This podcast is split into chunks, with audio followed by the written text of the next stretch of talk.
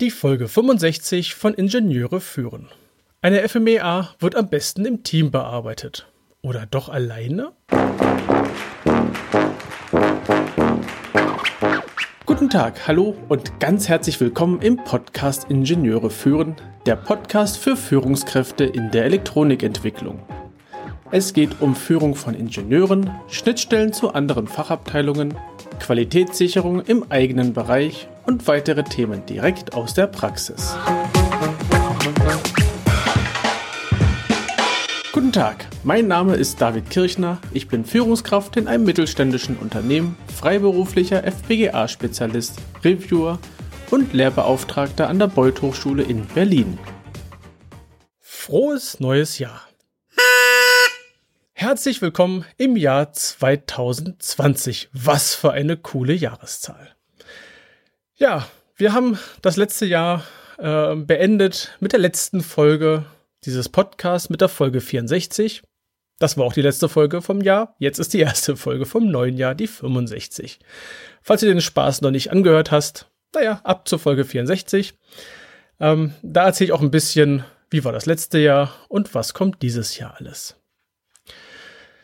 Das Thema FMEA haben wir jetzt fast abgeschlossen und der treue Podcast-Hörer oder die treue Podcast-Hörerin weiß, dass am Ende eines Themenblocks ein Interview folgt.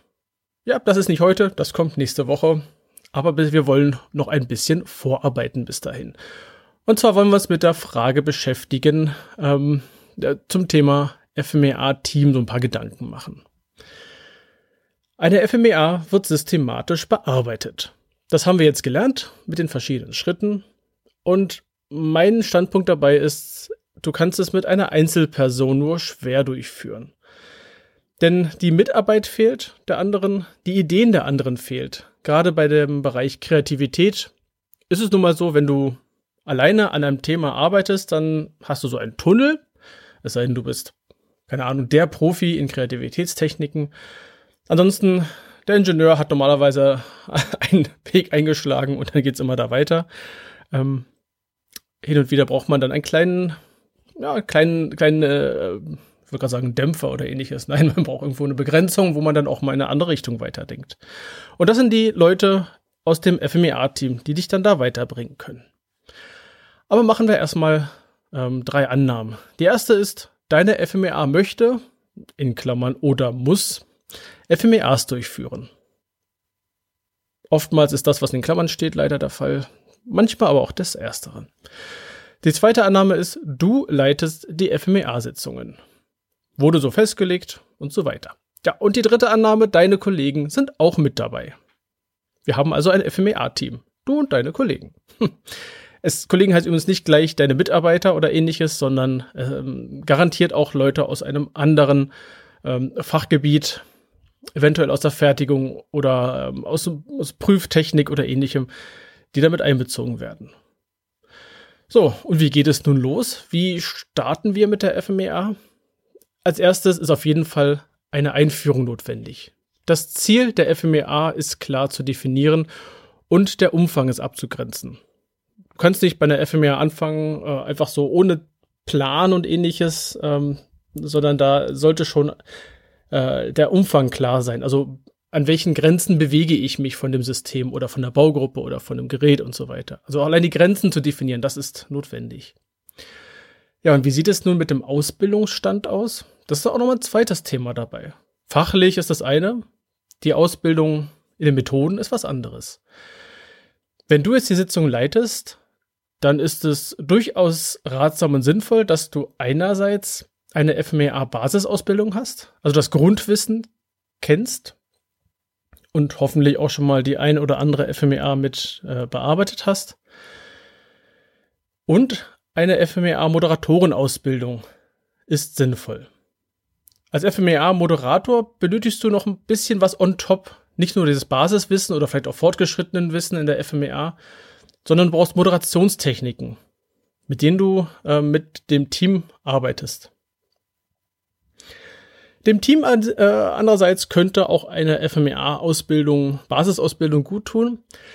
Es ist aber nicht zwangsweise notwendig. Du kannst auch hingehen, ähm, mit einem Team arbeiten, das ja nicht dieses Basiswissen hat, dann machst du in der ersten Sitzung eine Art, ja, ich nenne es mal Crashkurs. Die erste Sitzung, keine Ahnung, die ersten ein, zwei Stunden gehst du einmal durch diesen FMEA-Prozess durch, erklärst die verschiedenen Schritte, die Bewertungsskalen äh, und ähnliches, auf was die abzielen, was die verschiedenen FMEA-Gedanken dabei sind, die äh, Risikoprioritätszahl und den Mythos darum äh, besprechen und so weiter. Also so kannst du auch ein Team auf die FMEA vorbereiten, ohne dass dieses Team an sich erstmal eine gewisse Grundausbildung hat. Eine Grundausbildung ist schon hilfreich, nicht aber notwendig. Ja, und dann gehst du halt, ähm, wie wir es schon ein paar Mal beschrieben haben, durch die entsprechenden Schritte der FMEA durch. Die fünf beziehungsweise sechs beziehungsweise inzwischen sieben Schritte der FMEA. Wobei du den ersten Schritt, glaube ich, sogar schon teilweise erfüllt hast. Der VDA hat das doch ganz gut durchstrukturiert und da wirst du auch jede Menge Informationen im Internet drüber finden. Beziehungsweise du hast ja die Ausbildung gemacht, also kennst du das Ganze. Und mit Sicherheit werden es auch mehrere Sitzungen werden. Allerdings kann das Team unabhängig von diesen Sitzungen schon Teile vorbereiten. Das heißt, in einer Sitzung wird dann festgelegt, so, jetzt der Arbeitsblock hier, ähm, sich Gedanken über Fehler zum Beispiel zu machen zu einer bestimmten Funktion, kann das Team vorbereiten. Jeder für sich und ähm, jeder mit seinem äh, ja, Zeitrahmen, den er dafür zur Verfügung hat. Andererseits kannst auch du einiges vorbereiten zur nächsten FMEA-Sitzung. In deiner FMEA-Tabelle oder FMEA-Software könntest du schon Dinge reinschreiben, ähm, die du dir logisch äh, hergeleitet hast, wo du dir schon vorher Gedanken drüber gemacht hast. Und wenn das schön vorbereitet ist, dann wird auch nicht viel Zeit in diesen Sitzungen äh, für diese Abschnitte verschwendet, also fürs Nachdenken, sondern da kann dann durch diese vorgedachten Themen schon durchgegangen werden und die entsprechend bewertet werden. Die Bewertung, die macht ihr alle zusammen. Das ist ein Teil, wo alle mit reinspielen sollten sich Ideen zu, sich Gedanken zu machen über Fehler und über Fehlerursachen und ähnliches, das lässt sich wunderbar vorbereiten, sowohl von dir als auch von den Teammitgliedern. Ja, zum Thema Ausbildung ähm, und auch zu der Frage, ob man eine FMEA alleine durchführen kann, da habe ich mir einen Gast eingeladen. In der nächsten Woche spreche ich mit André Kapust. Er ist Fachmann im Bereich FMEA und Fachmann in anderen Methoden oder bildet auch dazu aus. Und mehr möchte ich gar nicht verraten. So einen kleinen Cliffhanger zur nächsten Woche, auf den wir uns da freuen können. Ja, da, das lasse ich jetzt offen, was er alles kann, denn das ist eine lange Liste und dazu hörst du in Folge 66 mehr. Also freuen wir uns gemeinsam auf die nächste Woche, auf das Gespräch mit André. Und wenn dir diese Folge gefallen hat, dann schreib mir bitte und gib mir ein Feedback und schick mir deine Ideen für meine, ähm, für meine Themenliste. Und wenn du diesen Podcast weiterempfiehlst und oder auch diese Folge weiterempfiehlst, bin ich dir äußerst dankbar. Genauso wie wenn du mit meinem Podcast ein paar Sternchen auf Apple Podcasts schenkst. Ich habe auf meiner Webseite die, meine E-Mail-Liste ähm, bereitgestellt, dass du dich dort eintragen kannst. Dann schicke ich dir auch gerne mal ein paar Neuigkeiten. Und zwar als allererster, sobald sie nämlich ähm, erschienen sind. Links und weitere Informationen findest du in den Show Notes unter ib-dck.de slash if065. Gerne kannst du mir einen Kommentar zu dieser Episode schicken. Ich freue mich über jedes Feedback. Die Adresse lautet feedback at ib-dck.de.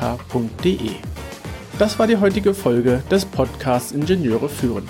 Ich danke dir ganz herzlich fürs Zuhören. Nutze das Wissen und die Tipps, um deinen Arbeitsalltag zu vereinfachen und zu verbessern. So sage ich Tschüss und auf Wiederhören bis zum nächsten Mal, dein David Kirchner.